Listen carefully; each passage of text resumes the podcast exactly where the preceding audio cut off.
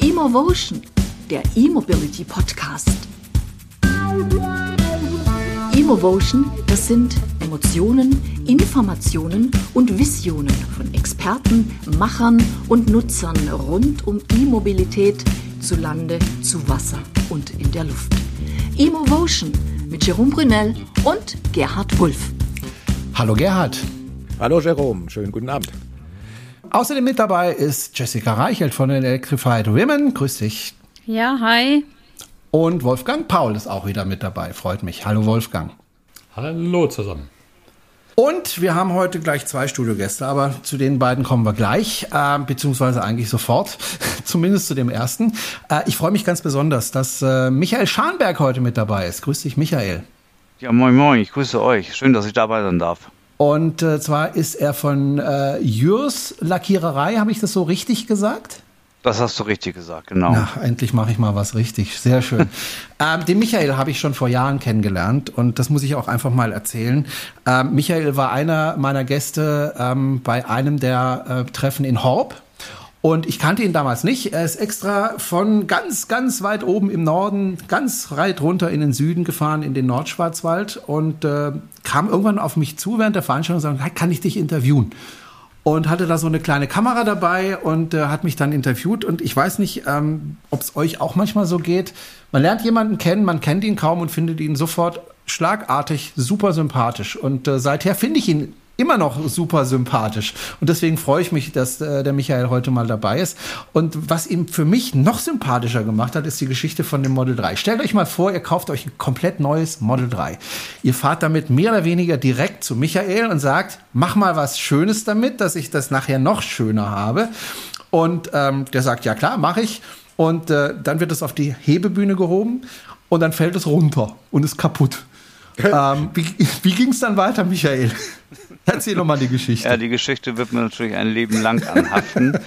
Genau, also es war tatsächlich so, dass der Mitarbeiter halt einen Fehler gemacht hat, ähm, abgelenkt, hat nur drei Arme unter die Hebebühne gemacht und wahrscheinlich am Handy gespielt, ich weiß es nicht. Auf jeden Fall, Ende vom Lied ist, er hat das Auto hochgehoben, das Auto fiel runter, es hatte 300 Kilometer runter und hatte einen Schaden von über 25.000 Euro dann am Ende des Tages. Aber es ist halt so bei mir oder bei vielen anderen YouTubern auch. Auf der einen Seite schlägt das Herz des Geschäftsführers, des Privatmann Michael Scharnberg. Das, das Herz sagt dann, das ist eine Vollkatastrophe, was ist jetzt hier passiert. Und auf der anderen Seite schlägt aber das YouTuber-Herz und man denkt, wow, was für eine Story. Nur diesen Mumm zu haben zu dem Mitarbeiter, zu sagen, hey, lass das Auto noch so stehen, warte mal kurz, ich hole die Kamera und die entgeisterten Blicke der Mitarbeiter dann zu sehen und das wirklich dann zu filmen. Also ich weiß nicht, ob du es noch weißt, mir standen dann teilweise echt die Tränen in den Augen, weil ja. ich musste der Frau das beichten, der Versicherung und es war natürlich, dem Mitarbeiter ist nichts passiert, gar nichts, aber es war natürlich Aufregung pur. Hat aber eine halbe, fast eine halbe Million Klicks gebracht, das Video. nee, was ich, warum, warum ich das so besonders sympathisch fand, ist, ich glaube, jeder andere, egal ob YouTuber oder nicht, hätte so einen Tisch gekehrt. Ja, der hätte geguckt, ich verrate das niemandem, äh, mir ist es peinlich und äh, ich, ich sag's niemandem. Äh, du bist ja offensiv damit umgegangen, das fand ich total sympathisch, weil es passieren halt einfach manchmal Fehler und da kann man ja auch dazu stehen. Und du bist ja auch dazu gestanden. Das hat dich auch eine Stange Geld gekostet. Ähm, du hast das Fahrzeug ja damals gekauft. Genau, es blieb mir, also im Grunde genommen haben wir ja versucht, ja. und das finde ich immer ist ganz wichtig in der heutigen Zeit, Authentizität und eben aber auch dazu, eine andere Fehlerkultur mal zu leben. Und am Ende des Tages habe ich durch dieses Video unfassbar viele Kunden bekommen. Denn auf der einen Seite, ich habe mir gedacht, ich kann es hochladen und wenn es nach hinten losgeht, kann ich es immer noch löschen.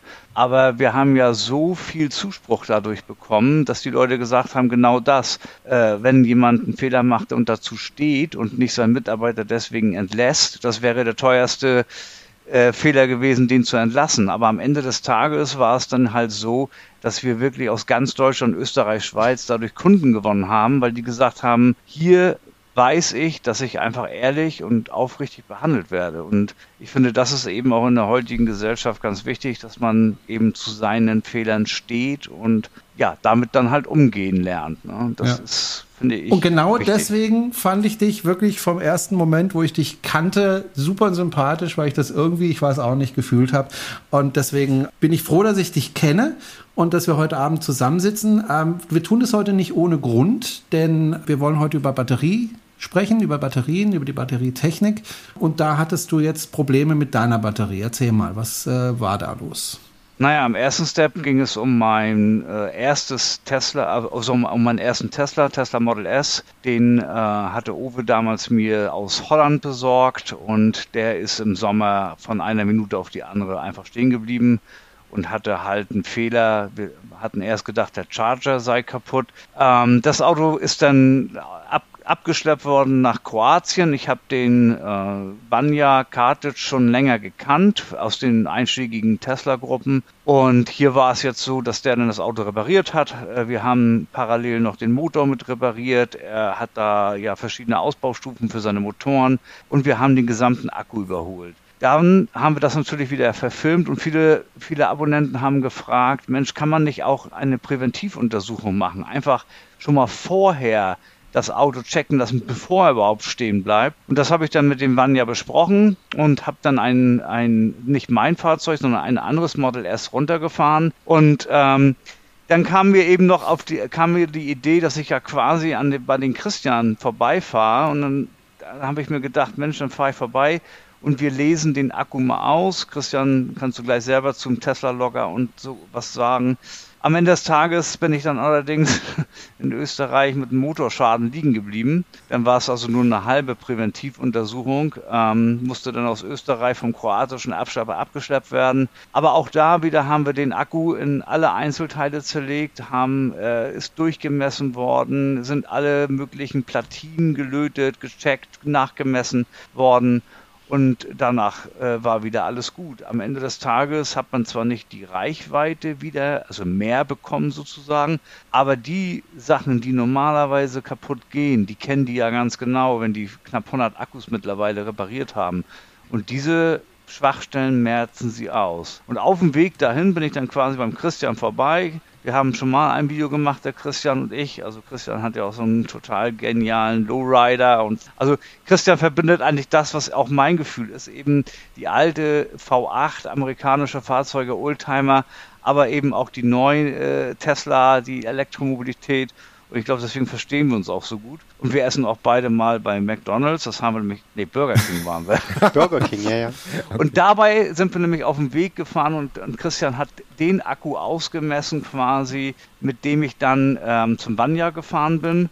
Und Vanya hat im Grunde das bestätigt, was wiederum der, der Christian gesagt hat. Aber Christian und ich haben dann halt noch eine ganz neue Philosophie kennengelernt, nämlich das, was immer sonst immer geschaut wird, gar nicht so aktuell ist, sondern Christian der Meinung ist, nämlich der, der Innenwiderstand der Akkus, das ist nämlich die ausschlaggebende Größe. Aber Christian, da kannst du, glaube ich, viel hm. besser weiter erzählen als genau. ich jetzt. Ich will ihn auch gleich mal in unsere Runde äh, ähm, reinholen. Ich habe ja vorhin gesagt, wir haben zwei Studiogäste. Ähm, der eine ist der Michael und der andere ist der Christian Pogea. Grüß dich, Christian. Ja, hallo.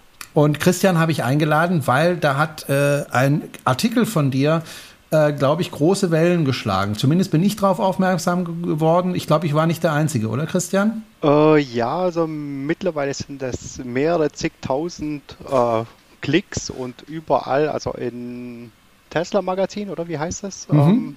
Ähm, ich schon drin.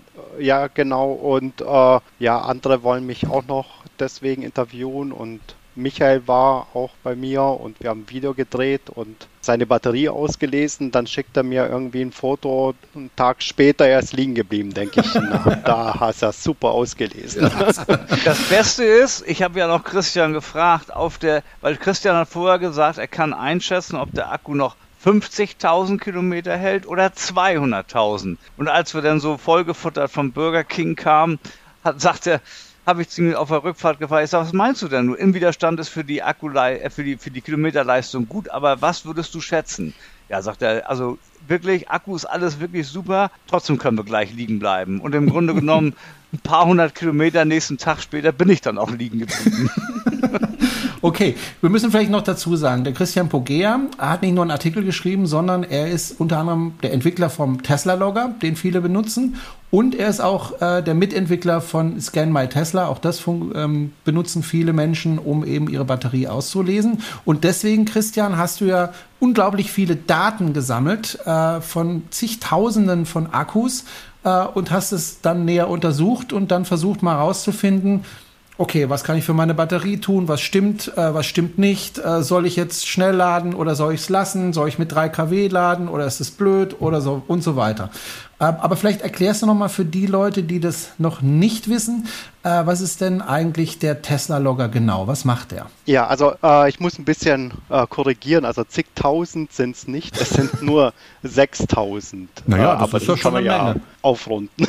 also ich finde das eine Menge. Ich bin nicht Mitentwickler von Scan My Tesla, sondern habe nur ein bisschen mitgeholfen. Okay. Also äh, nicht, dass ich mir hier irgendwelche Lorbeeren äh, hole, aber der Tesla-Logger, das ist dann tatsächlich mein Baby. Es äh, helfen jetzt mittlerweile noch zwei andere mit, aber ich würde mal sagen, so ja, 95 Prozent habe ich dran äh, gebastelt. Mein Hintergrund ist, ich habe mal äh, Elektroniker gelernt und später Softwareentwickler und überwiegend bin ich eigentlich ja, Softwareentwickler. Äh, weiß aber an welcher Stelle man einen Lötkolben halten sollte, ohne dass man sich verbrennt. Ja, und seit wann hast du jetzt diesen Tesla Logger im Betrieb? Also wann hast du ihn entwickelt?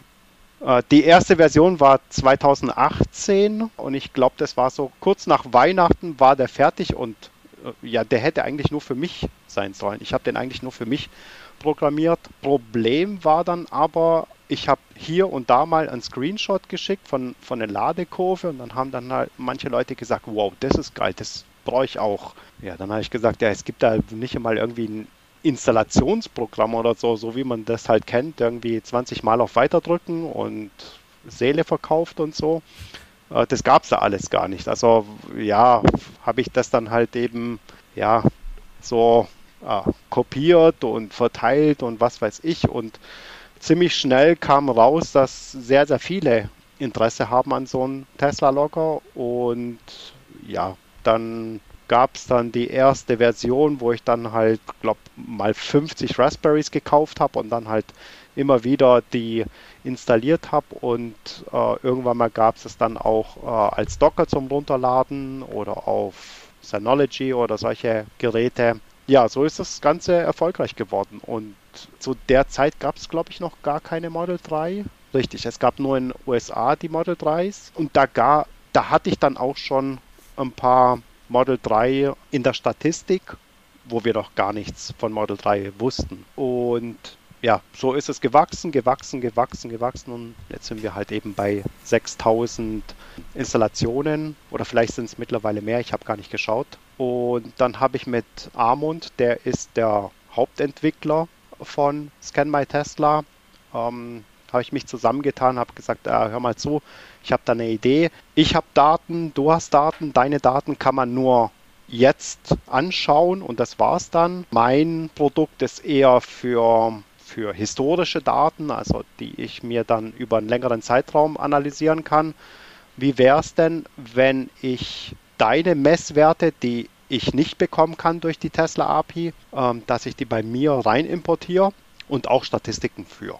Da hat er gemeint, ja, das ist eine tolle Idee. Und dann haben wir festgestellt, naja, ich bin hauptberuflich äh, Android-Entwickler äh, und er ist jetzt nicht so der, der Programmierer. Also er kennt sich halt eher mit Canvas und so Zeug aus. Äh, das ist so, das Programmieren, das ist eher so nebenher entstanden. Ja, und dann habe ich ihm halt eben auch geholfen, wie man das alles besser macht und ja, so gab es jetzt dann eine Schnittstelle von Scan My Tesla zu äh, Tesla Logger und dementsprechend kommen da auch anonyme Daten rein. Mhm. Also zum Teil ist es auch so, ich sehe, oh scheiße, da ist eine Batterie, die wird in 20.000, 30.000, 40.000, 50.000 Kilometer kaputt gehen. Die ist am Schluss, da ist nichts mehr mit äh, lange fahren.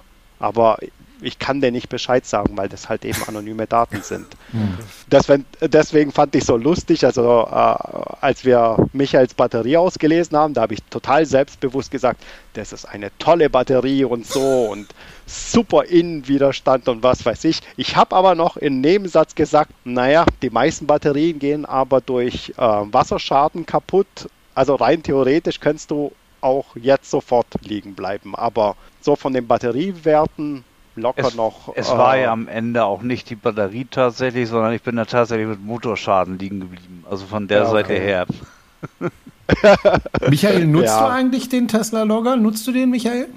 Nee, tatsächlich nicht. Und äh, äh, letztens habe ich als auf dem Rückweg von, von Kroatien habe ich dann tatsächlich gedacht, aber wie doof ist das eigentlich? Auch ich müsste den jetzt ja eigentlich mal nutzen. Aber was machen wir bei der nächsten Fahrt, wenn ich wieder hinfahre oder in deine Richtung fahre, Christian? Hat dir nicht Michael Kluge mal einen Tesla Locker geschenkt oder so? Oder irgendwie? Boah, ich weiß das weiß gar nicht mehr. Der war ja mal bei mir gewesen, ja, das stimmt. Das ist aber schon ganz lange her. Ja, wie auch immer. Was kostet denn so ein Tesla? Ich glaube, ich muss das aber erstmal erklärt bekommen. Oder muss man sich Denn ich sage sag ja immer scherzhaft, ich kann dir die Farbnummer von der Batterie sagen und, und vielleicht auch vom Tesla-Logger, aber von den ganzen Daten, da muss ich erstmal überhaupt eine Grundeinweisung bekommen. Ja, sag mal, was kostet denn so ein Tesla-Logger? Oder muss man sich den schenken lassen von euch? Also entweder schenken lassen okay. von Michael Kluge. Okay. Ja, das ist mein Partner. Ähm, ich habe ziemlich früh festgestellt, so Raspberries zusammenbauen und äh, kopieren und was weiß ich, das, da habe ich gar keine Lust. Ich bin der Programmierer und äh, Michael Kluge von EMDS wollte diesen Part übernehmen und dann kann ich mich auf Programmieren konzentrieren und solche Geschichten. Was kostet der? Also in der günstigsten Stufe ist es einfach 0 Euro. Also das ist Open Source, kann okay. jeder mitmachen, kann jeder äh, selbst dran rumschrauben, programmieren, helfen, wie auch immer. Also 0 Euro in der Docker-Version. Das heißt, wenn Docker jetzt nicht irgendwie sowas klingt wie böhmische Dörfer, dann kann man den kostenlos betreiben. Wenn das alles zu kompliziert ist, äh, dann kauft man sich einfach einen fertigen Raspberry, steckt den am Router ein und kann dann sofort loslegen mit den, nachdem man die Zugangsdaten von seinem Tesla-Account eingegeben hat. Aber das heißt, mit den vielen Daten gibt es eine gewisse Zuverlässigkeit dieser Aussagen. Also je mehr Daten man hat, umso zuverlässiger kann man eine Aussage treffen. Also der ist jetzt erstmal eigentlich dazu da, dass man seine Fahrten analysiert, dass man sieht, wie bin ich gefahren, wie schnell bin ich gefahren, wie viel habe ich verbraucht, äh, wie ist meine Ladekurve und so weiter. So und wie das dann halt eben so ist, wenn man Daten sammelt, dann entstehen dann auch Abfallprodukte und solche Abfallprodukte haben wir verwendet, um Statistiken zu führen. Da kann man dann halt eben alle Tesla-Logger zusammennehmen und alle äh, Degradationskurven übereinander legen oder alle Ladekurven. Und so kann man dann sehen, gerade zum Beispiel beim Model S äh, 85, da gibt es ja Riesenstreuungen, was die Ladegeschwindigkeit angeht, Riesenstreuungen, was die Kapazität angeht, wobei da unser Lieblingsautohersteller da nachgeholfen hat, dass es deutlich schlechter wird bei manchen S85er.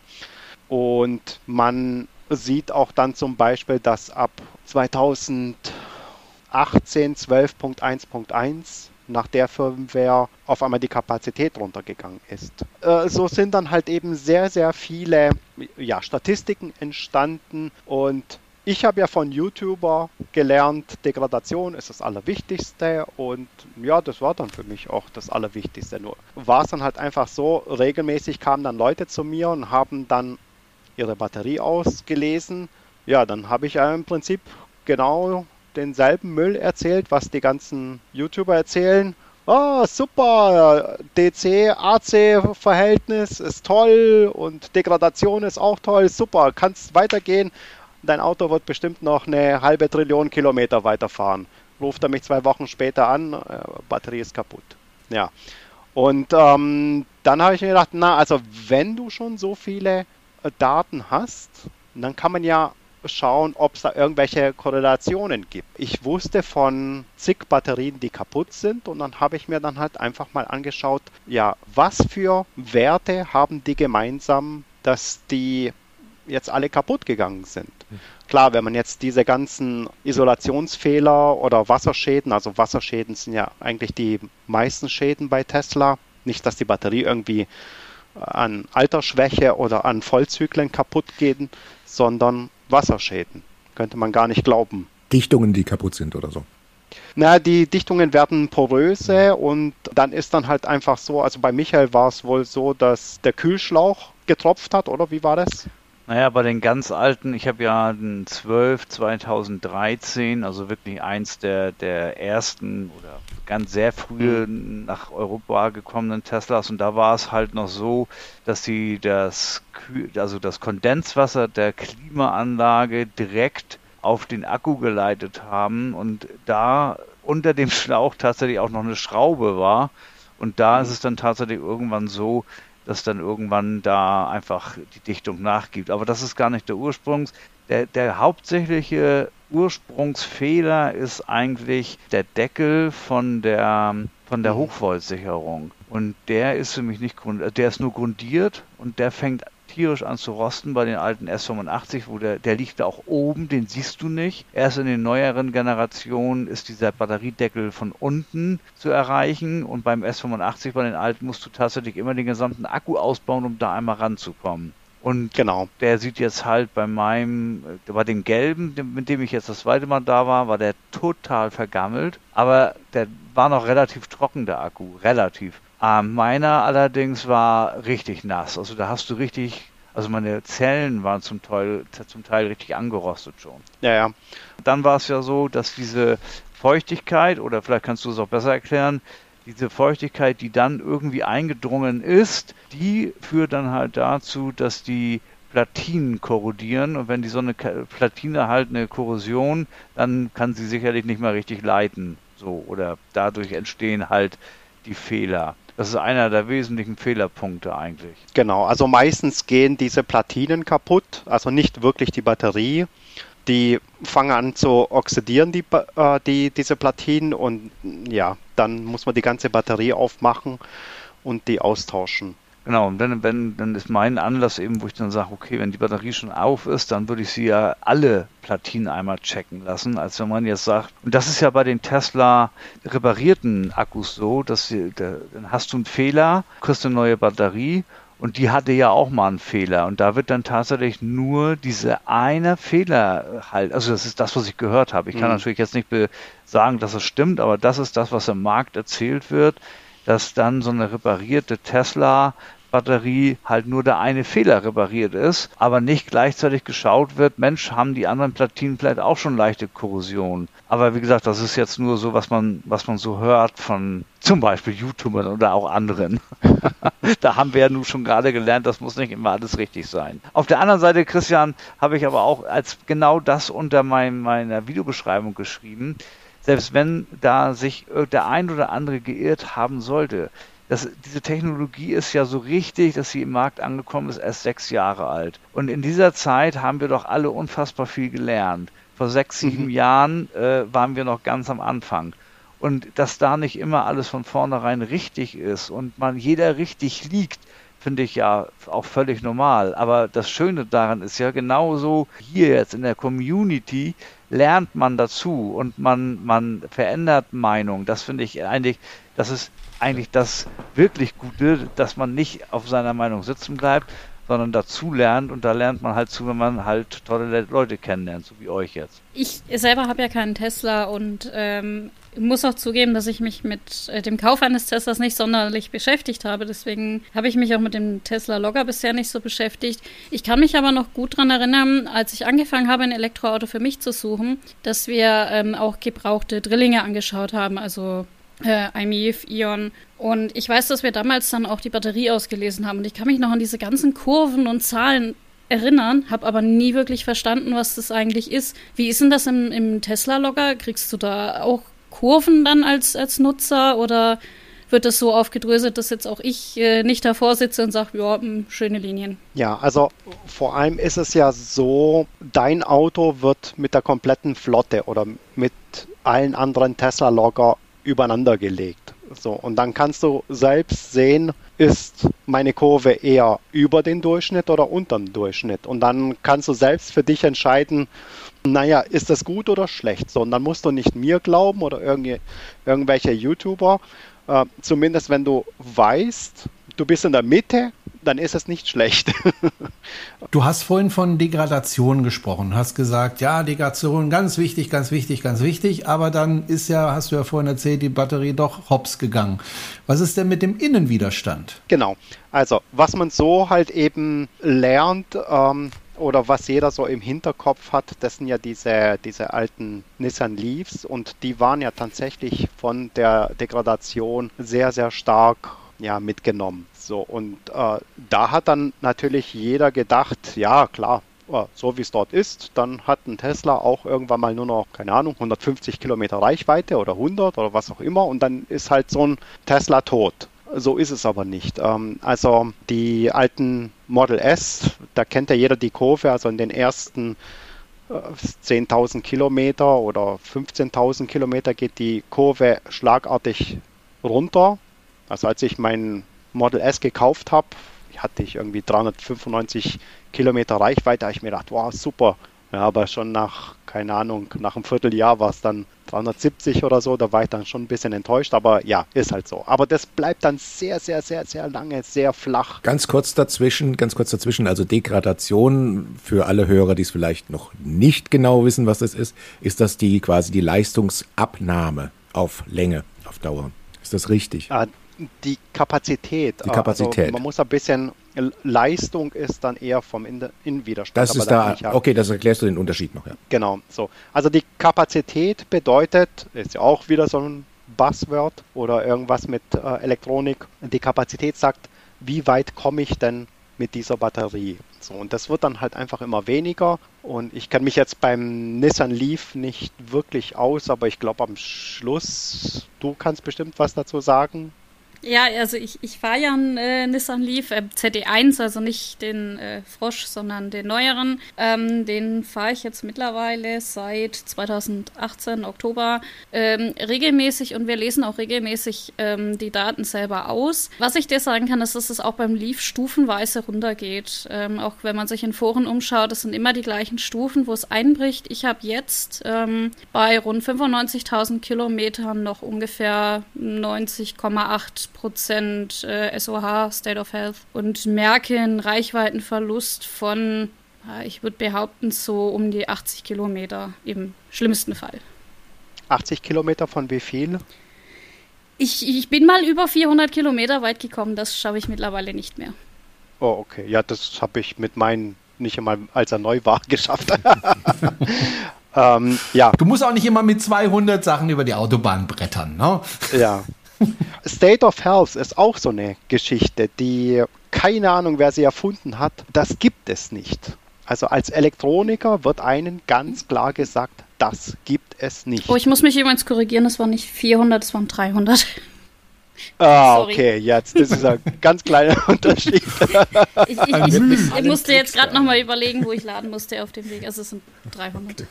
Ja, also man kann diesen Begriff State of Health äh, bestimmen oder ausrechnen, wie jeder will. Also ich kann meinen eigenen State of Health definieren, indem ich sage äh, 17 mal x plus 4 mal 9 und der Michael sagt, naja, also ich berechne meinen State of Health ganz anders, weil es gibt dafür keine Standardisierung.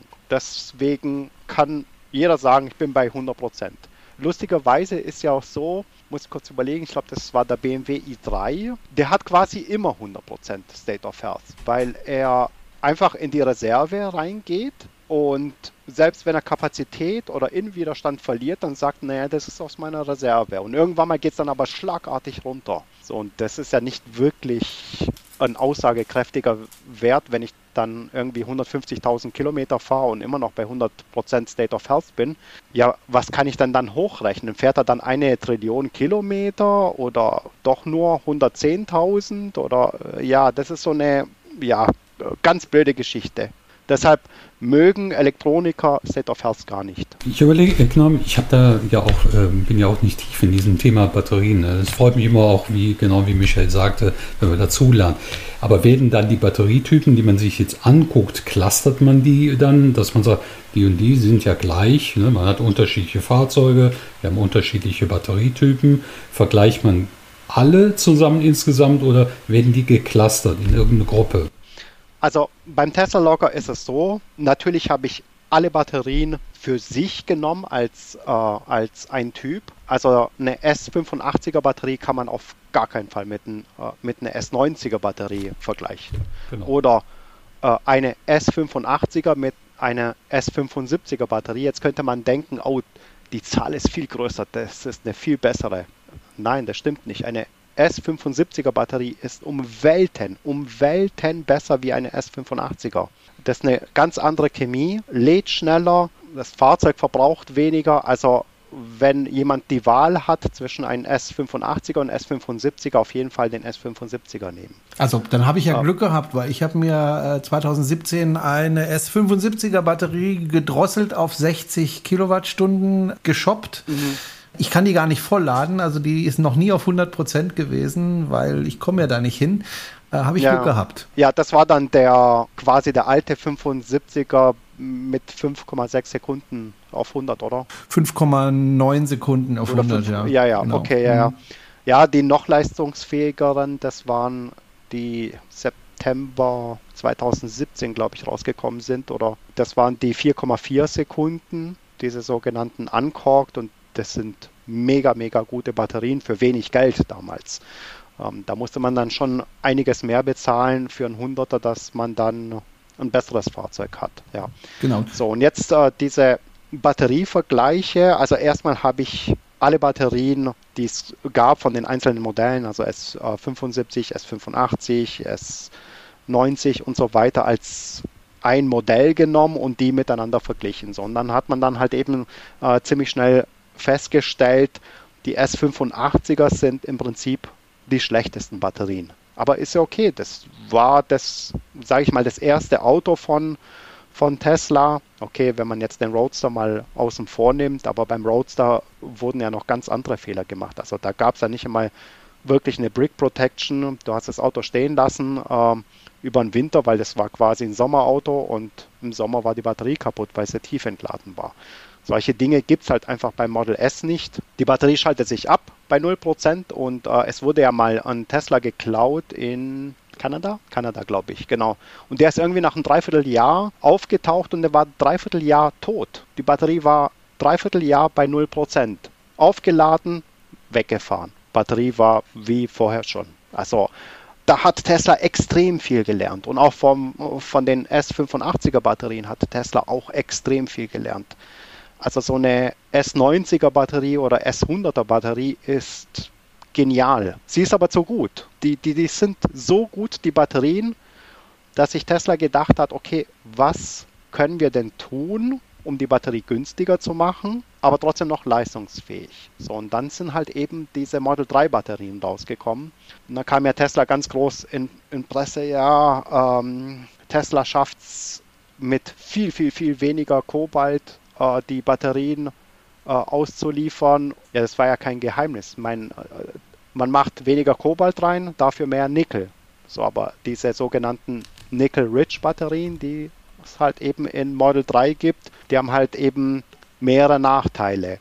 Der, äh, ein großer Nachteil ist, dass sie viel, viel empfindlicher sind für Thermal Runaway, also dass sie sich selbst entzünden. Jetzt könnte man sagen, äh, Moment mal, ich kenne gar keine Model 3 Batterie, die sich selbst entzündet hat. Ja, das ist richtig. Innen drin ist so eine Masse, die genau das verhindert. Die haben wir Model S nicht und wir haben, sage ich mal, jetzt außer in der Bildzeitung alle paar Monate, äh, haben wir nicht wirklich Probleme äh, mit Terminal Runaways.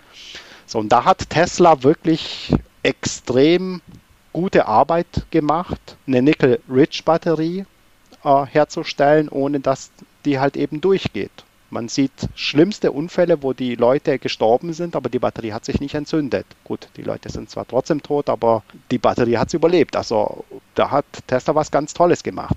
So, aber diese Nickel-Rich-Batterien haben zusätzlich noch als Nachteil, dass sie eine kalendarische Lebensdauer, eine geringere kalendarische Lebensdauer haben und auch nicht so zyklenfest sind.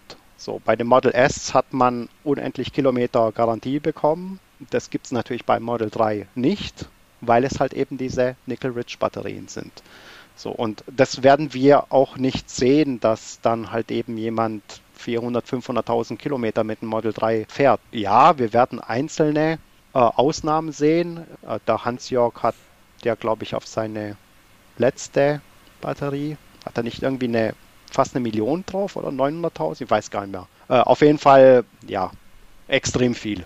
Was auch für Model S nicht üblich ist. Aber er schiebt quasi das Auto nur. Also 130 km/h hat er, glaube ich, noch nie so richtig gesehen. So werden wir vermutlich auch Model 3s sehen, die halt eben sehr, sehr, sehr, sehr schonend gefahren wurden. Aber ich sag mal, der durchschnittliche Christian Pogea wird damit nicht so weit kommen. Ich glaube auch der Michael wird da nicht so weit kommen. Und du fährst auch ganz schnell, oder? Nee, ganz schnell fahre ich nicht. Ich unterscheide tatsächlich, mit welchem Auto ich unterwegs bin. Ich habe ja noch einen P100D. Damit fahre ich dann natürlich gerne auch ein bisschen schneller. Der lädt auch ein bisschen schneller. Ähm, aber mit meinen alten tatsächlich, da fahre ich auch nur 130, 150 im Höchstfalle. Da denke ich immer, komm, Auto soll halten, ja. hat Supercharger Free und ähm, den schon ich, sag ich mal. Mhm. Aber ich sag mal, wir haben noch ein Model 3 in der Familie, da, da, merkt man schon, also nicht nur vom Ladeverhalten her eben, aber auch vom Fahren, da, das ist schon so, wie Christian sagt, da, da, fährt man einfach auch schneller mit, damit man einfach auch vorankommt. Und deswegen so ein, so ein S85 ist kein Reiseauto mehr, auch wenn du Supercharger Free hast, außer du bist äh, Rentner, Frührentner, Privatier oder eher, aber kein Geschäftsmann, der eben ne, einen vollen Tageskalender hat, dann fährst du mit dem Auto nicht äh, zu Terminen über 800 Kilometer. Aber jetzt ist es ja so, ähm, wenn ich mir so ein Auto kaufe und ich habe mir jetzt zum Beispiel das Model S 75 auf 60 reduziert gekauft, dann fragt man sich natürlich schon, weil man ja einfach das, ich habe das Auto ja gekauft ähm, und will es auch möglichst lange fahren. Da fragt man sich natürlich schon, wie oft kann ich die Batterie eigentlich aufladen? Also wie viele Vollzyklen schafft meine Batterie so ungefähr? Und da hast du ja auch Daten erhoben. Ich kann sie mal sagen, bei meinem hast du gesagt, äh, ungefähr 1500 Vollzyklen kann man rechnen. Äh, beim äh, 85er, den wir ja schon angesprochen haben, eher so 1200 äh, Zyklen ähm, beim Model 3 eher so 1000 Zyklen. Das hast du ja so ein bisschen beobachtet. Ist das jetzt nur eine Stichprobe oder? Bei Model 3 möchte ich mich nicht gerne festlegen, weil mhm. da habe ich zu wenige Daten. Also okay. ich habe mhm. natürlich mhm. Daten vom Model 3 lang bevor es den in Deutschland gab und auch äh, mit höheren Kilometerlaufleistungen, aber mir fehlen da einfach die Masse an hohe Kilometerstände. Aber ich würde mal schon eher sagen, so um die äh, 1000 Vollzyklen, 1100, 1200. Äh, so genau kann man das auch gar nicht sagen. Also mhm. wenn man sein Auto schont, wenn man Garagenwagen hat, also vor allem Garagenwagen ist sehr, sehr, sehr, bringt sehr, sehr viel. Okay. Oder ein Auto aus Italien äh, wird auf jeden Fall viel weiter fahren wie ein Auto aus äh, Norwegen. Schweden, Norwegen. Mhm. Ja. Wegen der Kälte. Also äh, Kälte mögen sie nicht vor allem und äh, das sind halt eben die, die Probleme. Ähm, vor allem jetzt diese äh, Lithium-Eisenphosphat-Batterien, da wirbt ja äh, Elon Musk mit 1,6 Millionen Kilometer. Das werden die nicht sehen. Äh, 1,6 Millionen Kilometer schaffen die auf jeden Fall im Labor oder von mir aus in Shenzhen oder in, in Los Angeles oder so aber mit tiefem Winter wie bei uns wird man das nicht schaffen. Also man weiß halt, eine gute Lithium-Eisenphosphat-Batterie schafft 3000, 4000 oder von mir aus irgendwelche Werbe-Vollzyklen, die man nicht schafft, 5000 Vollzyklen. Die werden wir aber nicht schaffen. Also es ist halt einfach so, zum Beispiel BYD gibt auf die, die Solarspeicher für daheim eine Garantie von, ich habe es vergessen, aber die sagen ganz klar, ein einziges Mal unter minus 5 Grad und die, und die Garantie ist weg, die ist erloschen, nichts mehr. So, und jetzt kann man sich halt mal vorstellen, das machen die nicht aus Spaß an der Freude, sondern die wissen, was sie da tun. So, und ähnliches machen wir dann halt eben auch. Also, ja, wenn wir jetzt ein Messer nehmen und uns schneiden, dann tut das halt weh. Das macht man halt einmal, zweimal, fünfmal, zehnmal, irgendwann mal ist die Hand halt ab. Und so ähnlich ist es dann halt eben bei den Batterien auch. Äh, ich lade einmal bei minus 5 Grad, zehnmal bei minus 5 Grad und so weiter. Äh, ja, das geht halt nicht gut. Und das, ist, das geht halt alles von der Lebensdauer weg. So, jetzt kann man aber natürlich sagen, naja, wie viel macht es aus, wenn ich jetzt 3000 Vollzyklen habe und jetzt ziehe ich 1000 ab? Wir wissen das nicht. Das ist ein Tesla-Geheimnis und die werden uns das nicht verraten, wie schlimm es ist, wenn man einmal bei unter minus 5 Grad lädt. Man kann jetzt natürlich aber auch sagen, ja, aber die Batterien werden ja vorkonditioniert. Ja, das ist vollkommen richtig, aber 400 Kilogramm kann man nicht mal kurz auf äh, 30 Grad äh, hochbringen. Insofern 1,6 Millionen Kilometer werden wir zumindest in Deutschland nicht sehen. Und es spielt auch gar keine Rolle. Also wenn man sich die, die Autos anschaut, werden die vorher wegrosten. Und das wird ja dann an Michael eher Freude bereiten, weil er kann sie dann unten lackieren. Also ähm, jetzt hast du ja gerade schon ähm, auf die niedrigen Temperaturen ähm, einen Hinweis gegeben. Jetzt ist es ja so, beim Leaf kennt man ja ein ganz, ganz großes Problem, nämlich die fehlende Akkukühlung. Aus ähm, deiner Erfahrung mit Zellchemie und Co., was ist das größere Problem, Hitze oder Kälte? Beides, nur die Hitze kann man, kriegt man beim Tesla sehr, sehr gut weg, weil er eben äh, flüssig gekühlt ist. Jetzt kann man dann natürlich sagen, ja, hm, da gibt es aber andere Autos auch, wie zum Beispiel den äh, Hyundai Ioniq Elektro mit 28 Kilowattstunden Batterie. Also aus meiner Sicht ist der äh, Hyundai Ioniq äh, mit der 28 Kilowattstunden Batterie das genialste Auto überhaupt. Also es hat kein keine aktive Kühlung. Also es hat bestenfalls die, äh, ich glaube, die, die Innenlüfter, die gehen dann durch die Batterie durch und ein bisschen hilft es auch oder auch nicht. Aber das Ding, das kann man einfach bis 90 Prozent mit voller Geschwindigkeit durchladen. Und zwar nicht volle Geschwindigkeit so ein bisschen, sondern mit 2,5 C. Also 2,5 C bedeutet das äh, 2,5-fache der Kapazität. Nimmt man jetzt einen Tesla 100D, das würde bedeuten, man lädt jetzt hier mit 250 äh, kW bis rüber bis zu 90 Prozent.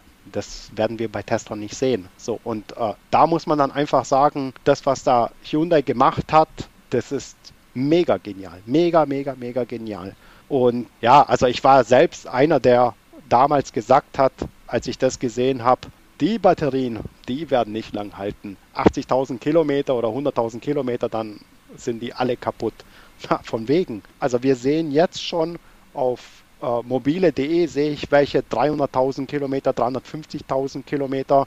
Ich habe dann spaßhalber mal zwei angerufen und habe gefragt, ja, fahren die noch? Dann haben die gesagt, ja, nicht mehr so gut wie früher, aber 170 Kilometer schaffe ich noch. Da denke ich so, nicht mehr so gut wie früher. Die sind ja früher, also als Neuwagen sind sie 210 Kilometer gefahren.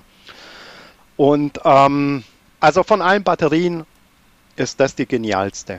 Keine Ahnung, was äh, Hyundai da gemacht hat. Äh, es ist aber eine Lithium-Polymer-Batterie, muss man dazu sagen. Ich höre das ja auch immer bis heute immer wieder der Anteil der AC- und DC-Ladung, ne? dieses Mischverhältnis, ne? was ist da ähm, komfortabler für die Batterie, wie kann man die noch schoner Behandlung behandeln, habe ich einen hohen Anteil an AC, mache das hier bei mir an der Wallbox und lade das langsam, dann strecke ich meine Kapazität, mein Vermögen der Batterie und äh, mache sie dadurch langlebiger. Ist das wirklich dann so, das Verhältnis von DC und AC? Wo läuft das hin? Ich würde ich würd das ich würde es gerne noch ergänzen. Also ich habe heute nochmal nachgeschaut. Ich äh, habe meinen Tesla dieses und auch letztes Jahr jeweils mit 90% Supercharger und 10% AC geladen. Ähm, und der Akku ist aber eigentlich, habe ich so das Gefühl, in einem sehr guten Zustand. Der ist jetzt sechseinhalb Jahre alt, 226.000 Kilometer gefahren. Als ich ihn ausgeliefert bekommen habe, hat, man mir, hat er mir eine Reichweite von 321 Kilometern angezeigt. Dann ging es schnell runter auf 310. Jetzt bin ich bei 298 Kilometer Reichweite und die habe ich auch. Ähm, ich finde es relativ stabil äh, und frage mich, ob dieser Mythos stimmt, äh, Supercharging ist schlecht für meine Batterie. Ich glaube das nämlich nicht. Ja, also das, das schaut man sich sämtliche YouTube-Videos an, dann ist es eins der verbreitesten Mythen. Als Elektroniker lernt man weit über ein C ist überhaupt per Definition ein Schnellladen. Das machen unser Tesla Model S gar nicht. Ja klar, vielleicht für ein paar Sekunden oder ein paar wenige Minuten, aber im Schnitt kriegen wir eine Batterie nicht voll äh, in deutlich schneller wie eine Stunde. Ja, jetzt könnte man dann sagen, okay, also ist, eigentlich ist es ja nicht wirklich eine Schnellladung, aber wir, aber wir sagen, das ist eine schnelle Ladung. Ähm, und jeder hat dann gesagt, ja, das schadet der Batterie und ich glaube, da ist sogar Tesla schuld, dass dieser Mythos verbreitet wurde, weil ähm, Tesla hat dann irgendwann mal angefangen, ab 13.000 äh, Kilowattstunden die maximale Ladegeschwindigkeit zu drosseln. Zwar stufenweise. Beim S75D war es dann so, dass man dann am Schluss nur noch mit 80 kW laden konnte. Hatte ich auch mal 81, also ich, als ich ausgeliefert bekommen habe, habe ich 96 kW Ladeleistung maximal bekommen, dann ging es runter auf 81 ja. Und dann haben sie wieder erhöht und zwar auf über 120 kW. Genau, ja, ja. So, irgendwann mal hat Tesla festgestellt, na, also da, das, was wir da machen, das bringt ja gar nichts. So, und hat es wieder raufgesetzt. Das hat mich dann natürlich zum Grübeln gebracht und habe dann sämtliche meiner Datensätze nachgeschaut und es ist vollkommen wurscht, ob AC, DC oder was weiß ich, ja, das, man, man, sieht da nicht wirklich eine Korrelation, dass man sagen kann, okay, der hat jetzt 100% äh, DC geladen, der ist deutlich schlechter wie der Durchschnitt. Oder der hat 0% DC geladen und der ist deutlich besser wie der Durchschnitt. Gibt es nicht. Also da kann man ganz klar sagen, äh, ich habe etliche, die in der Großstadt leben und in der Großstadt ist es nicht unbedingt der Fall, dass man eine Doppelgarage hat mit zwei Wallboxen, sondern da muss man gucken, wie man überlebt. So, und dann heißt es halt eben sehr, sehr oft, und vor allem bei Teslas, wir gehen zum nächsten Supercharger. Wir haben Free Supercharging, also nehmen wir das und fertig. Das ist auch noch zuverlässig, äh, kommt noch auch noch hinzu. Und dann habe ich sehr, sehr viele, die in München wohnen, Stuttgart, was weiß ich, die haben 100% DC. Nicht, weil sie jetzt irgendwie geizig sind und keine Ahnung, äh, irgendwo eine AC-Ladesäule suchen, sondern bei denen ist halt einfach so, ich habe keine Wallbox, ich gehe zum Supercharger, fertig. Und ähm, ja, da habe ich einen gehabt, der hatte, ja, jetzt müsste ich lügen, ich, ich lese so viele Fahrzeuge aus, ich glaube über 350.000 Kilometer oder 300.000. Äh, ja, auf jeden Fall eine sehr hohe Kilometerleistung. Und dann habe ich geguckt, hä, fast 100 Prozent, also der hatte wirklich irgendwie 98 Prozent oder was weiß ich an DC und dann habe ich seinen Verbrauch angeschaut, ich schaue den Innenwiderstand an und die Degradation und der lag deutlich besser wie manche andere gleiche Autos, aber mit äh, 200.000 Kilometer oder 150.000 Kilometer. So, und da kann man dann ganz klar sagen, das ist nicht richtig mit der, mit der DC-AC-Ladung. Und da gibt es dann auch noch viele, die behaupten, ja, am aller, aller, allerbesten mit äh, drei äh, kW-Laden. Da kann man eine Trillion Kilometer damit fahren und was weiß ich, weiß nicht, woher die das äh, haben. Also, da, äh, also in also der wissenschaftlichen. Ich, unter, ich unterbreche dich nochmal. Äh, ja? Ich habe ja 90 Prozent Supercharging und die 10 Prozent sind meistens 3 kW gewesen in der Vergangenheit. Äh, hat habe ich gedacht, das tut meiner Batterie gut, wenn ich ab und zu mal mit 3 kW lade. Jetzt kommst du und sagst, das ist nicht so gut. Michael, du wolltest noch was dazu sagen. Genau, da habe ich auch mit dem Vanya ja drüber gesprochen, äh, den Inhaber und Chef der EV-Klinik. Und man muss es natürlich so vielleicht so ein bisschen differenzieren zwischen den Model S, X und dann vielleicht Model 3 und Y oder anderen Batterien, wo jetzt auch andere Zellen verbaut sind. Aber jetzt gerade bei den S85 oder bleiben wir mal bei überhaupt bei Model S und X, da sagt nämlich genau der Vanya genau das gleiche wie der, wie der Christian. Allerdings hat er noch eine andere ähm, Herangehensweise, dass er mich sagt, dieses Feuchtigkeitsproblem, was wir ja in den Batterien haben, wird genau dadurch minimiert, weil durch das Superchargen wird die Batterie warm, sie erhitzt. Was passiert, wenn, wenn wir einen Gegenstand erwärmen und da Feuchtigkeit drin ist, dann wird diese Feuchtigkeit äh, wird zu Gas und das Gas wiederum äh, entfliegt, sag ich mal, durch die Ventile unten unter die Membrane. Die Model S und X Batterien haben links und rechts, ich weiß jetzt nicht genau wie viele, aber der kompletten Länge nach Membrane und da warst du dir nicht ganz sicher, Christian, ob das so stimmt. Also ich habe das Wann ja nochmal gefragt. Er ist sich da hundertprozentig äh, sicher. Und eine witzige Sache noch, er sagt auch, diese Zellen als solches, die gehen eigentlich in der Regel fast nie kaputt. Also er hat Batterien mit über 600.000 Kilometer da gehabt. Er sagt, da waren immer nur diese bekannten Fehler, Platine, Kabel und ähnliches, Feuchtigkeit. Aber um da mal nochmal so, so einen Schulterschluss, äh, wo du auch sagst, mal 3 kW und dann immer nur 90% Superchargen. Er, seine, seine Philosophie ist, die Leute, die sich am wenigsten um ihre Batterie kümmern, die einfach dann laden, wenn sie laden und gar nicht, wo lade ich, wie lange lade ich, wie schnell lade ich, sondern die Leute, die sich am wenigsten kümmern, das sind seine besten Kunden. Aber insofern seine besten Kunden, dass die gar nicht kommen. Die haben keine Probleme mit ihren Batterien.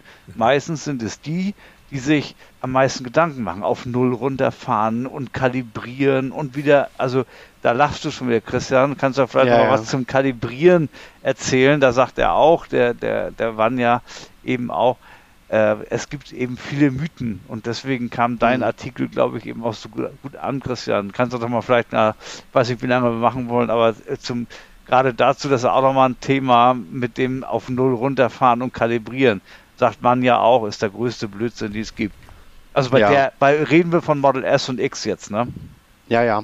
Also äh, kalibrieren gibt es nicht wirklich. Also äh, das macht das bei, bei der Management-System, glaube ich, in der, in, der, in der Range von 20 bis 80 Prozent von ganz alleine. Ne? Ja, ich glaube, da, da geht es um was ganz anderes. Da geht es um, um Balancing. Aber es wird ja immer gesagt, man soll kalibrieren, kalibrieren, kalibrieren. Habe ich noch nicht ein einziges Mal gemacht. Null. Ich auch Null. nicht. Ich auch Null. Nicht. So, und äh, wieso? Weil es kein Kalibrieren gibt. Also 4,2 äh, Volt sind bei NCA oder NMC-Akkus immer, immer, immer, immer, immer 100 Prozent. Fertig, Punkt aus. Da kannst du messen, was du willst, es sind immer äh, 100 Prozent. So, und wie man auf irgendwelche solche Geschichten kommt, keine Ahnung. So, und dann wird auch immer gesagt, ja, man muss auf 100 Prozent vollladen und dann wird ein Balancing gemacht ich sehe das in meinen Daten, dass ab 20 Prozent, also quasi immer, äh, balanced wird. Ich muss mal nachschauen. Ich glaube, ich habe in den letzten 100.000 Kilometer zweimal auf 100 Prozent geladen oder so. Meine Batterie ist perfekt. Genial. Und meine war ja noch nie auf 100 Prozent. Kein einziges Mal bei meinen 226.000 Kilometer. Weil wenn ich voll lade auf 100 Prozent, ist sie ungefähr bei 90 Prozent. Ich krieg die gar nicht ah, auf 100. Ja, ja, natürlich. Ja, das ja, genau. Mir ja, ja, ja.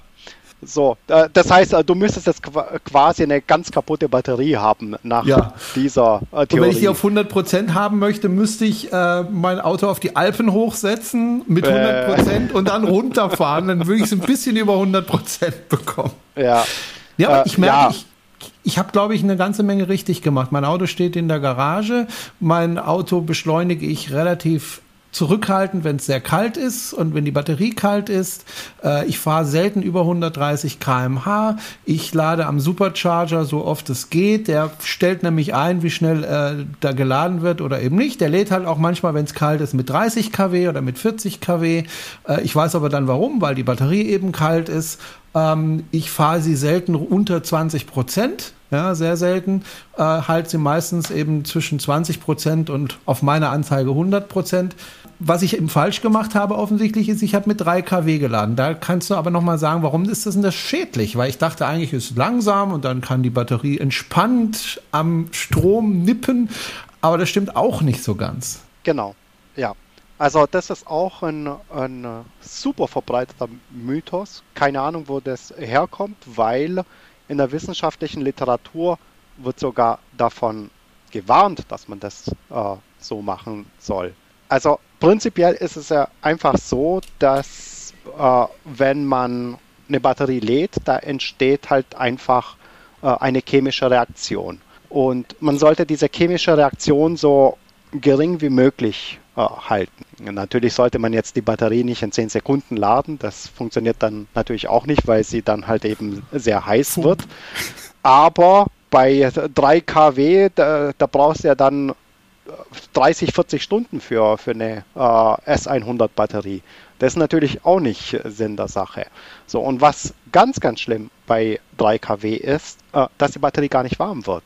So, und äh, viele denken, die Wohlfühltemperatur einer äh, Lithiumbatterie ist 20 Grad. Ich weiß gar nicht, wie man da drauf kommt. Nur weil es uns bei 20 Grad so toll äh, geht, heißt es noch lang nicht, dass jetzt äh, Batterien das auch ganz, ganz toll finden oder, oder Eisbären oder weiß der Teufel. Das ist es halt einfach nun mal nicht. So, und die mögen eher 30, 40 äh, Grad am allerliebsten und deswegen ist halt eine 11 kW oder 16 kW Ladung äh, viel, viel besser. Und deshalb sage ich auch im Winter, äh, manche kommen im Winter vom Arbeiten nach Hause, stecken gleich äh, ihren Tesla an und laden dann. Das ist nicht nur Energieverschwendung, sondern man tut der Batterie auch nichts Gutes. Weil wenn man eine Batterie lädt, da kann man machen, was man will, sie wird warm. Und dadurch verliert man ja auch Energie. Aber wie wir vorhin schon gelernt haben, hassen Batterien die Kälte. So, also wenn man der Batterie wirklich was Gutes tun möchte, dann tut man die Batterie im Winter eine Stunde bevor man losfährt oder eine halbe Stunde per Timer automatisch laden. Dann wird sie warm. Das bedeutet, wenn man dann losfährt, tut man der Batterie eher was Gutes, wie mit einer eiskalten Batterie losfahren. Und eine warme Batterie hat einen niedrigeren Innenwiderstand äh, und man verbraucht weniger. Also im Prinzip ist im Winter, bevor man losfährt, die Batterie vorkonditionieren, also halt eben durch 11 kW laden oder 16 kW laden oder 22, wenn man so einen Lader hat, das Beste, was man machen kann. Man, man äh, erhält kostenlose Wärme, die nur positive Sachen nachzieht. Das heißt, äh, 11 bis 16,5 kW äh, Laden ist eigentlich die schonendste Art, äh, so ein Auto zu laden.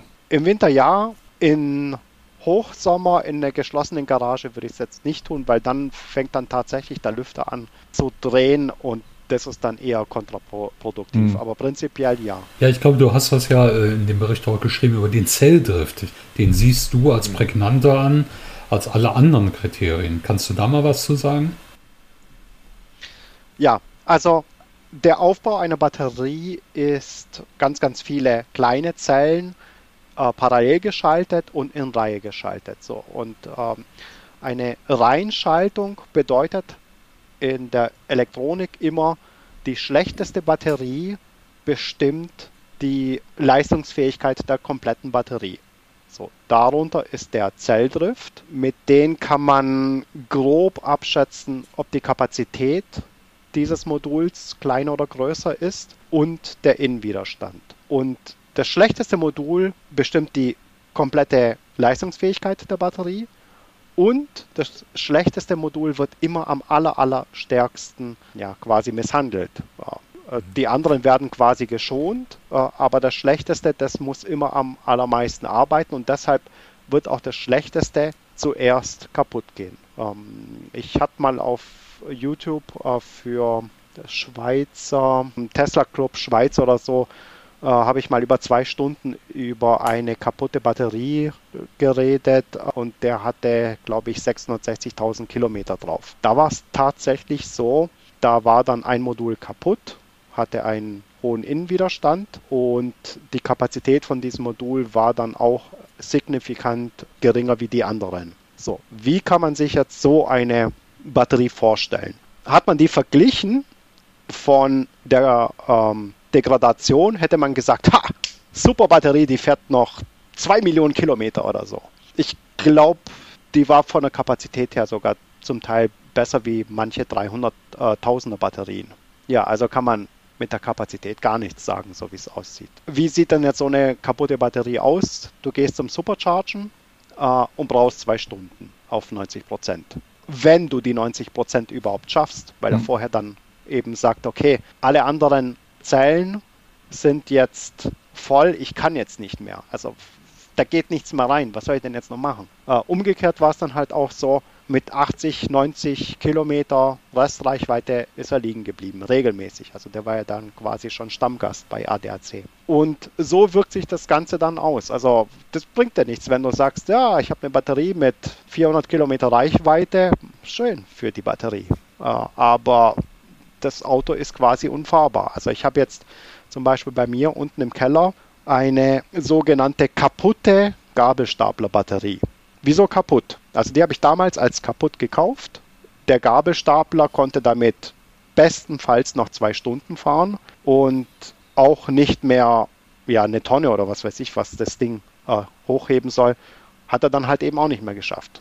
Da war einfach der Innenwiderstand von der Batterie so schlecht, dass es für den Einsatzzweck Gabelstapler nicht mehr verwendet werden konnte. Die habe ich damals gekauft, war zwei Jahre alt. Ähm, jetzt im Januar wird sie zehn Jahre alt. Die ist super. Für mich zu Hause ist sie perfekt. Ich muss keine Tonnen hochheben. Ich muss auch keine, weiß Gott, wie viele Schichten durchfahren. Als PV-Batterie genial. Was habe ich bezahlt? 400 Euro und sie hat 14,7 Kilowattstunden. Ja, wenn meine Wärmepumpe anläuft, dann geht die mit der Spannung so tief in den Keller, dass sie das gar nicht schafft. Ja, aber das muss sie auch nicht. Sie muss einfach nur über Nacht die 500 Watt oder 600 Watt, die ich die ganze Zeit brauche, äh, einfach abgeben und das macht sie super zuverlässig seit zehn Jahren. Mhm. Und deshalb ist der Innenwiderstand äh, gut, äh, äh, sehr, sehr wichtig. Was bringt mir, wenn ich theoretisch laut Anzeige 400 Kilometer weit komme, aber wenn die Batterie, wir wissen es ja, äh, selbst mit einer neuen Batterie, dass man mit 10% State of Charge jetzt keine Beschleunigungsrennen mach, äh, gewinnen wird, weil halt einfach dann, keine Ahnung, noch 100 kW aus der Batterie rauskommen.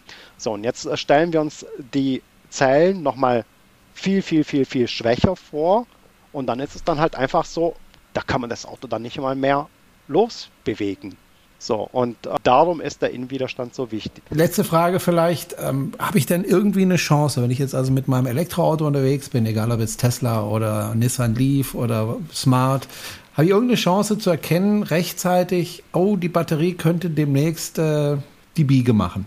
Habe ich irgendwie eine Chance, dass ich das irgendwo ran erkenne? Du hast einen Satz gesagt, äh, wenn er zwei Stunden braucht am Supercharger. Gibt es noch andere Möglichkeiten? Ja, ich möchte jetzt nicht denselben Fehler machen wie die ganzen YouTuber und mhm. jetzt sagen, ja klar, also beim BMW i3, den ich gar nicht kenne und nicht einmal eine Minute gefahren bin, gilt das auch. Das möchte ich nicht. Also ich kann vom Model S, Model X kann ich durch extrem viele Daten kann ich sehr genau sagen, anhand vom Innenwiderstand äh, und vom Zelldrift, und auf gar keinen Fall von der Kapazität und auf gar keinen Fall von DC-AC-Verhältnis kann ich sagen, okay, da wird dir dasselbe passieren in naher Zukunft wie hier dieser, diese Batterie mit 66.000 Kilometer oder halt eben nicht. Und das sieht man dann auch, ja, da gibt es auch so eine Korrelation äh, vom Verbrauch. Also wenn ich jetzt dann sehe, der hat einen Verbrauch von 250, 260, 270, so wie ich, ja, dann ist es vielleicht nicht so schonend gewesen wie einer, der mit 180 oder 170 mit seinem Model S unterwegs ist. Bei Model 3 kann ich nur erahnen, weil ich noch nicht so viele kaputte Batterien hatte. Äh, die, die kaputt waren, waren halt eben ähnliche blöde Geschichten wie bei Model S, aber nicht aus Altersschwäche oder nicht, weil ein Modul ausgefallen ist dafür habe ich zu wenige Model 3, die äh, solche Laufleistungen äh, hinter sich haben. Und vom Model 3 mit Lithium-Eisenphosphat, da kann ich nur sagen, seid nicht so euphorisch. Das wird keine 1,6 Millionen Kilometer. Nie im Leben. Dafür quälen wir sie zu arg mit der Temperatur. Ähm, um zur Temperatur zurückzukommen, wir alle kennen das, wir fahren los im tiefen Winter und dann stellen wir fest, Rekuperation ist irgendwie auf 20 kW oder so oder 30 kW begrenzt. Wenn überhaupt. So. Äh, ja, Manchmal oder, überhaupt keine oder noch Rekuperation. Viel ja. So, und jetzt könnte man äh, denken, ja, da hat sich Tesla was dabei gedacht. So, weil diese Rekuperation ist ja nichts wie Laden. Und wenn man sich ein bisschen mehr mit der Elektronik auskennt, dann ist Laden nur äh, ist Laden im Prinzip genau dasselbe wie Entladen. Einmal äh, wandern, äh, äh wandern die von Anode zu Kathode oder von Kathode zurück zur Anode. Ist im Prinzip genau dasselbe, nur halt eben wir nennen das Laden oder Entladen. So, und rein theoretisch müsste das BMS sagen, naja, Laden begrenzen wir hier auf 20 kW. Eigentlich müssten wir Entladen auch auf 20 kW begrenzen. So, aber tut mal Tesla unter nicht. uns. Tut Tesla nicht. Und aus welchem Grund würden wir ein Auto kaufen, was wir im Winter nur mit 20, 30 kW äh, da komme ich den Buckel nicht hoch. könnten? So, und deswegen sagt Tesla, okay, wir begrenzen das Ganze nicht, aber wir gehen davon aus, dass da keine 300 km/h hier fünf Stunden lang fahren wird.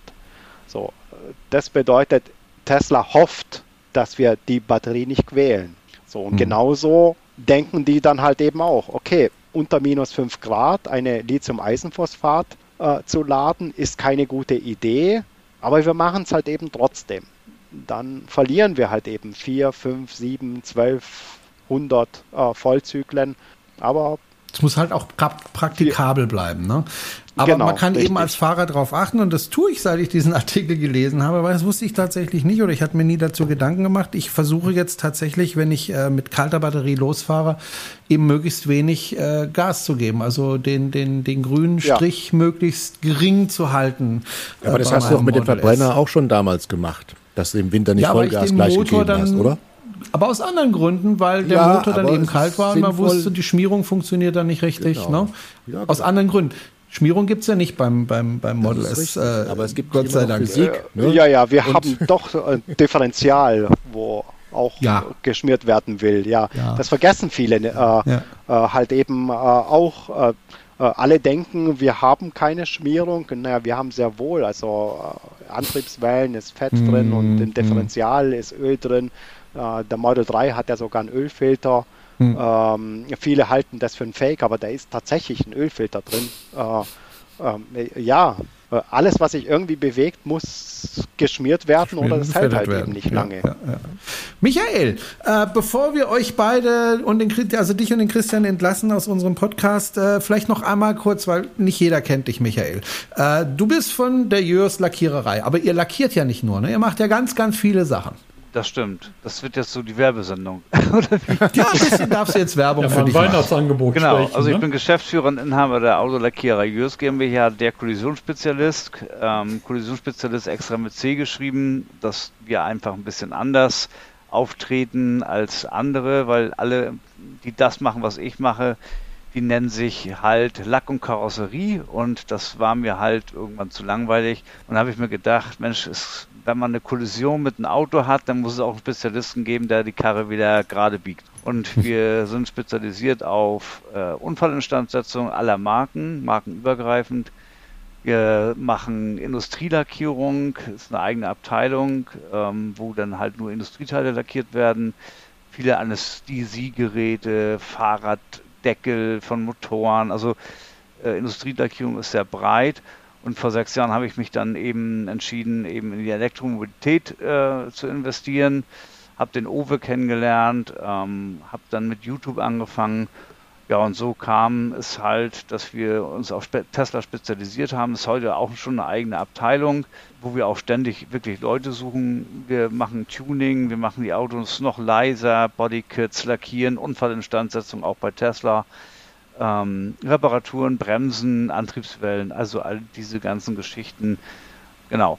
Und das mache ich tatsächlich mit Herz und Seele. Ich bin mit Haut und Haaren dabei na gut, mit Haaren manchmal weniger, weil meiner Frisur. da geht es ja ungefähr wie mir. Aber am Ende des Tages ähm, braucht man nur mal bei Google reinschauen in die Bewertungen. Da kann man, glaube ich, ganz gut ablesen, dass wir dafür brennen, was wir tun. Ja. Wir haben uns zuletzt persönlich getroffen vor zwei Jahren in Hannover. Du erinnerst dich vielleicht noch dran. Und da war ich äh, kurz davor, selber eine Firma zu kaufen. Und äh, wir haben uns dann darüber unterhalten, dass es unheimlich schwierig ist, Personal für eine Firma zu finden. Ihr seid auch immer auf der Suche ne, nach gutem Personal. Das ist richtig. Das ist eigentlich heute die, die Aufschlag. Also heute entscheidet genau das darüber, ob du erfolgreich bist oder nicht.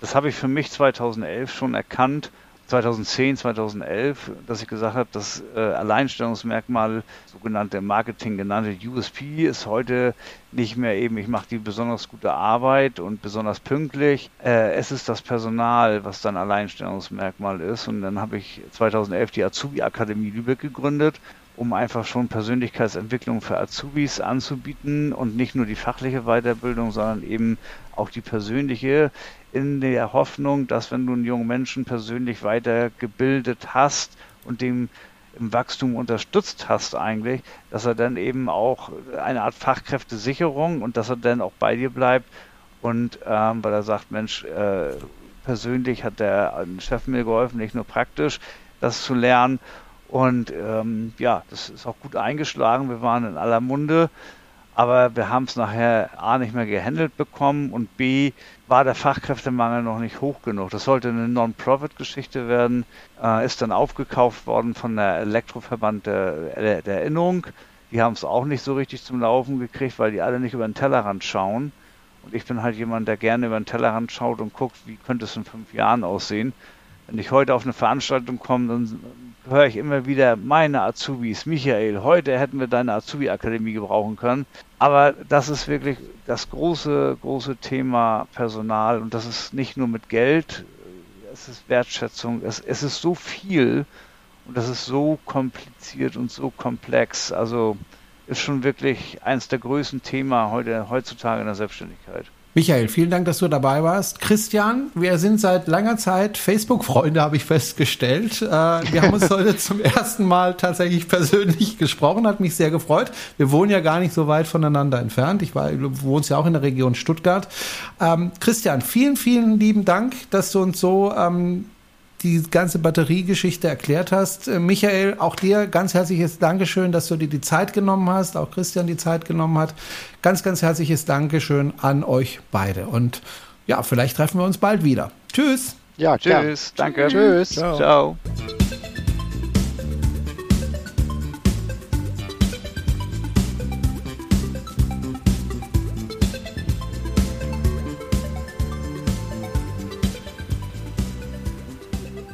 Ja, ich habe heute erfahren, dass es äh, wieder ein neues Auto gibt, ein neues Spielzeug in der Familie Brunel.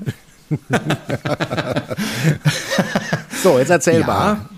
Pack ja, mal aus. also ich habe es ich ja vorhin schon gesagt, wir ja. haben eine Firma gekauft vor einem Jahr und äh, ja. das ist eine GmbH und ähm, meine Frau ist ja bisher immer mit dem Twizy durch die Gegend gefahren. Also sowohl im Sommer, was ja ganz angenehm ist, als auch im Winter, was eher nicht so angenehm ist. Und äh, jetzt war es so, ähm, vor vier Jahren war TÜV fällig. Da mussten wir für die Bremsen des Twizy 1700 Euro bezahlen, nur um oh. die reparieren zu lassen. Vor zwei Jahren haben wir wieder TÜV-Untersuchung gehabt und wieder ist er durchgefallen wegen den Bremsen 700 Euro. Dieses Jahr wieder TÜV, also er hat im Dezember jetzt TÜV, wieder die Bremsen, alle vier diesmal, 1700 Euro.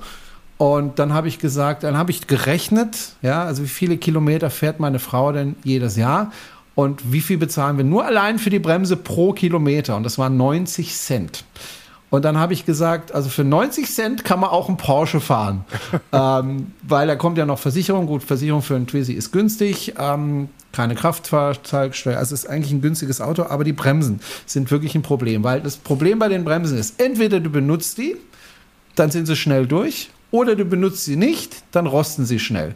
Äh, aber es gibt keine Möglichkeit, die Bremsen haltbar zu fahren. Also ich habe bisher zumindest keine gefunden. Jedes Mal vom TÜV müssen wir die Bremsen erneuern. Ich habe jetzt gesagt, jetzt reicht's.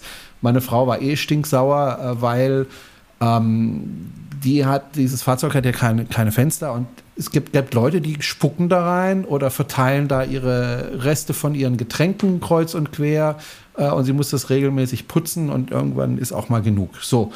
Und dann war es so, ähm, wie gesagt, GmbH und ähm, da muss man auch irgendwie gucken mit den Gewinnen und den Kosten und was weiß ich.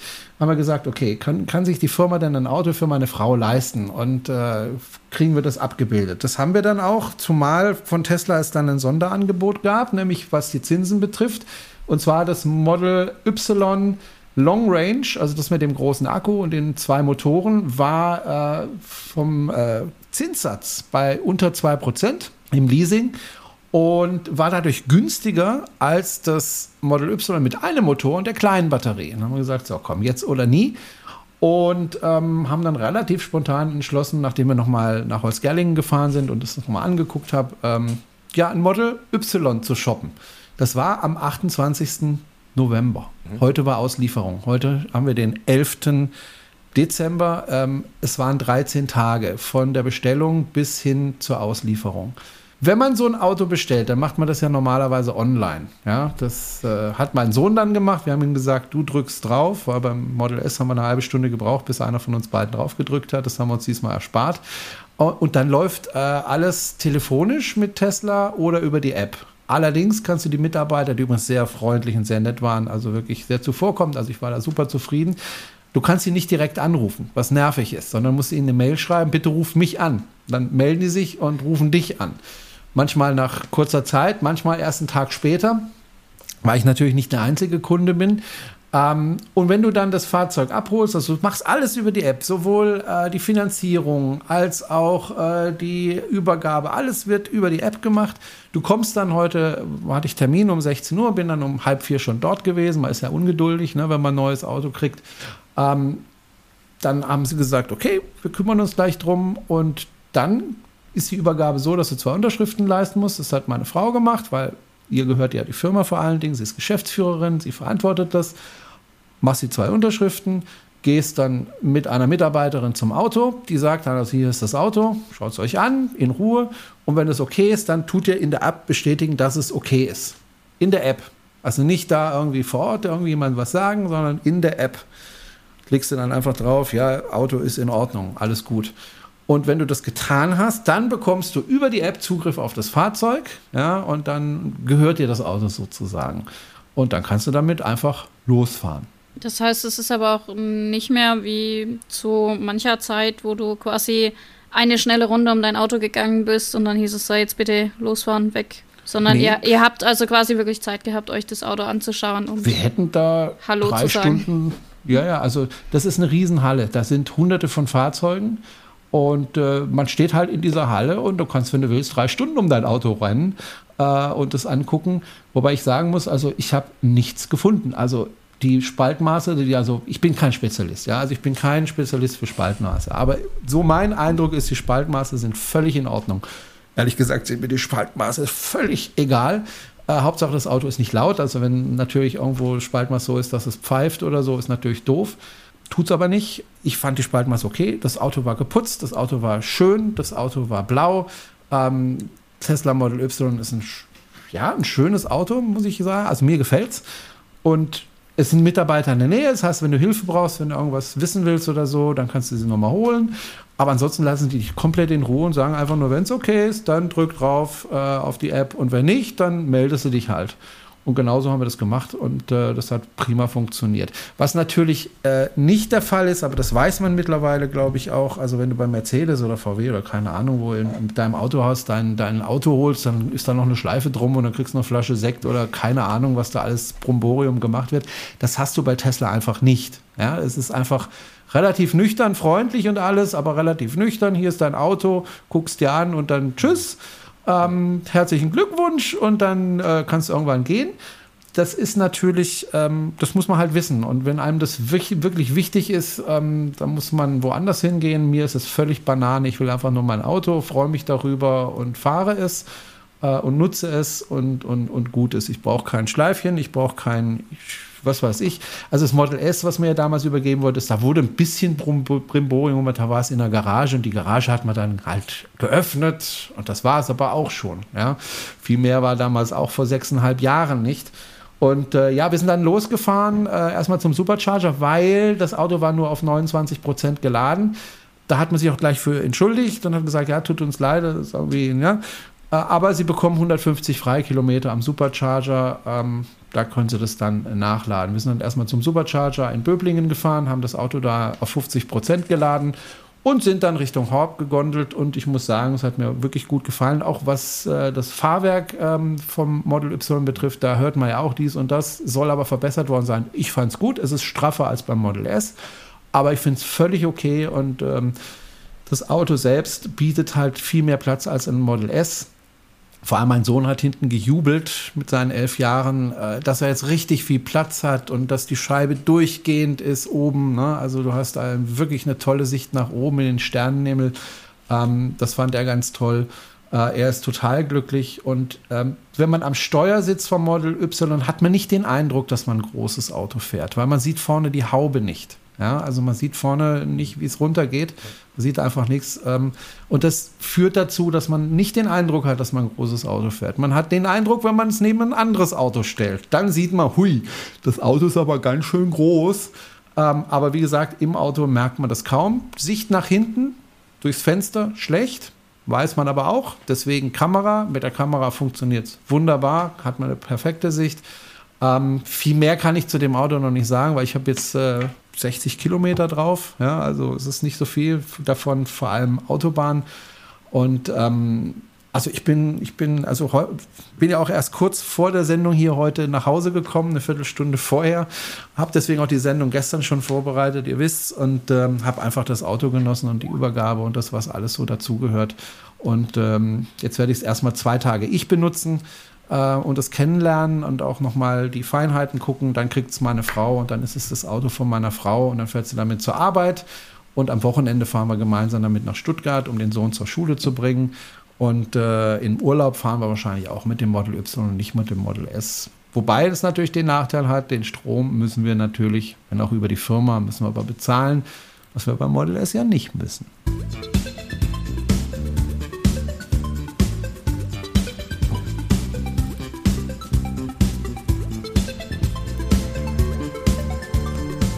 So, ich war ja nicht der Einzige, der ein Model Y geshoppt hat in letzter Zeit. Äh, wir haben die Zahlen vom November vom KBA, also vom Kraftfahrtbundesamt und das Model Y ist äh, auf Platz 2 gelandet im November, ähm, nämlich mit äh, 2840 verkauften Fahrzeugen in Deutschland. Ähm, das sind 6% der Verkäufe und äh, nur geschlagen schon wieder, weiß nicht warum, vom Skoda Enyaq. Ich meine, ist gutes Auto, gar keine Frage, ist ein schönes Auto. Aber dass sie immer noch auf Platz 1 ist, hat mich dann doch gewundert und zwar deutlich mit 3588, ähm, also 800, 900 ähm, Fahrzeuge mehr als ähm, das Model Y. Und dann kommt schon der BMW i4, danach der VW ID4 und ID5, BMW iX1, das Tesla Model 3. Das hat mich dann auch ein bisschen gewundert, nur 1937, 4 Prozent. Hat mich deswegen gewundert, weil ja das neue Auto da ist, also das Facelift vom Model 3. So, deswegen hat mich das gewundert, dass, dass das sich nicht mehr verkauft, aber vielleicht waren einfach noch nicht viele Fahrzeuge da und angeliefert.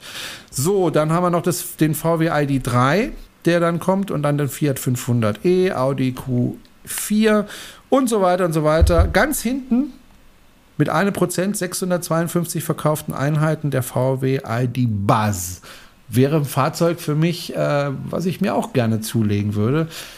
Aber wenn ich mal dann den Preis anschaue vom VW ID Base, dann vergeht es einem halt doch. Und das scheint nicht nur mir so zu gehen, sondern das scheint auch vielen, vielen anderen auch zu gehen.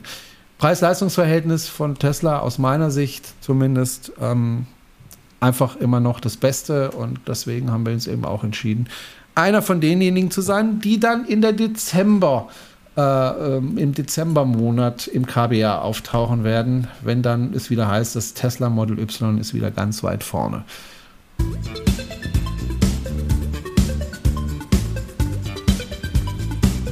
So, und dann würde ich sagen, machen wir den Deckel drauf. Wir sind jetzt schon bei über anderthalb Stunden angelangt. Äh, es wird Zeit, dass wir alle ins Bettchen gehen und schlafen. Und äh, also ihr zumindest. Ich werde jetzt noch die Sendung zusammenschustern, damit wir sie morgen auch pünktlich um sieben veröffentlichen können. Wolfgang kann uns leider nicht mehr hören und wir ihn nicht mehr. Ich mach mal Winke, Winke, Wolfgang. Mal schauen, ob er zurückwinkt. Nee, er weiß nicht, dass er gemeint ist. Äh, ich grüße euch einfach mal vom Wolfgang. Dankeschön, dass du mit dabei warst. Außerdem mit dabei war der Gerhard Wulff und die Jessica war auch dabei. Jessica Reichelt von den Electrified Women. Ich danke euch, dass ihr wieder dabei wart und wir hören uns, so Gott will, oder wer auch immer das will, in zwei Wochen wieder. Ciao, macht's gut. Ciao. Ciao.